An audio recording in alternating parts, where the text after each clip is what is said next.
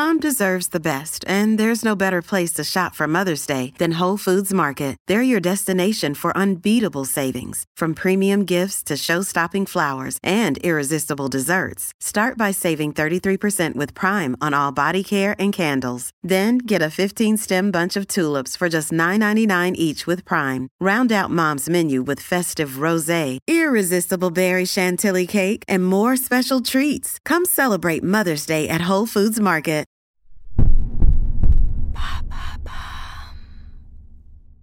Faut-il faire du sport quand on souffre d'hypertension?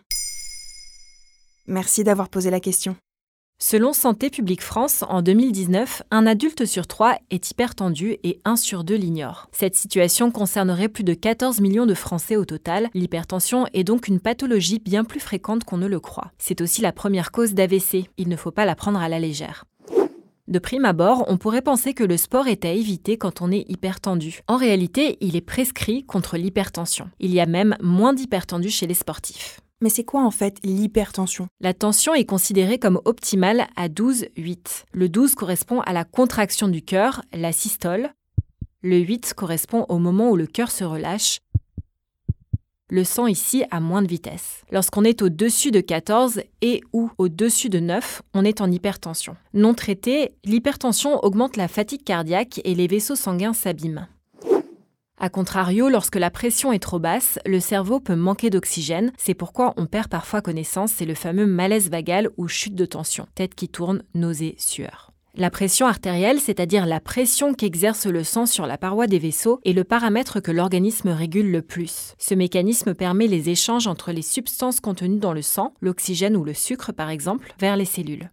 La pression chute ou augmente, par exemple, en fonction de la fatigue, du stress, des émotions ou des chamboulements hormonaux que sont la grossesse ou la ménopause. Selon la Fédération française de cardiologie, plus d'une femme ménopausée sur deux est hypertendue. Les œstrogènes diminuant progressivement, ce phénomène vient épaissir et rigidifier les parois des artères. Comment savoir si on fait de l'hypertension? Pour mesurer la pression artérielle, le médecin prend la tension en début de consultation et si elle est élevée, il la reprend à la fin. Si elle est toujours élevée, elle est généralement reprise quelques mois après. On peut aussi mesurer sa tension avec un tensiomètre acheté en pharmacie. Dans ce cas, on la prend trois fois le matin et trois fois le soir pendant trois jours, puis on fait une moyenne. J'ai 10 de tension, un million de globules rouges qui se sont fait la balle. Est-ce qu'il y a des précautions à prendre avec le sport lorsqu'on est hypertendu? Le professeur François Carré, cardiologue et médecin du sport, indique qu'une activité d'au moins 30 minutes par jour est bénéfique, associée à la perte d'un surpoids éventuel et au fait de manger moins salé. Un sport d'endurance d'intensité modérée est une bonne option pour les personnes qui ne faisaient pas de sport jusqu'alors. Les sportifs réguliers, eux, peuvent poursuivre des activités plus musculaires. Les seules contre-indications sont l'insuffisance rénale ou cardiaque et des facteurs de risque tels que le diabète ou encore l'apparition de nausées ou de maux de tête pendant des séances de sport. Est-ce qu'il existe des médicaments contre l'hypertension?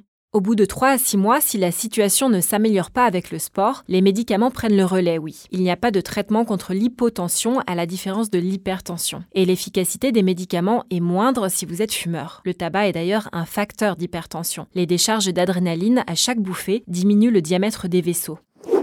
Le stress, lui aussi, libère de l'adrénaline et accentue la pression artérielle. Une activité relaxante est donc plus que conseillée en parallèle d'une activité sportive.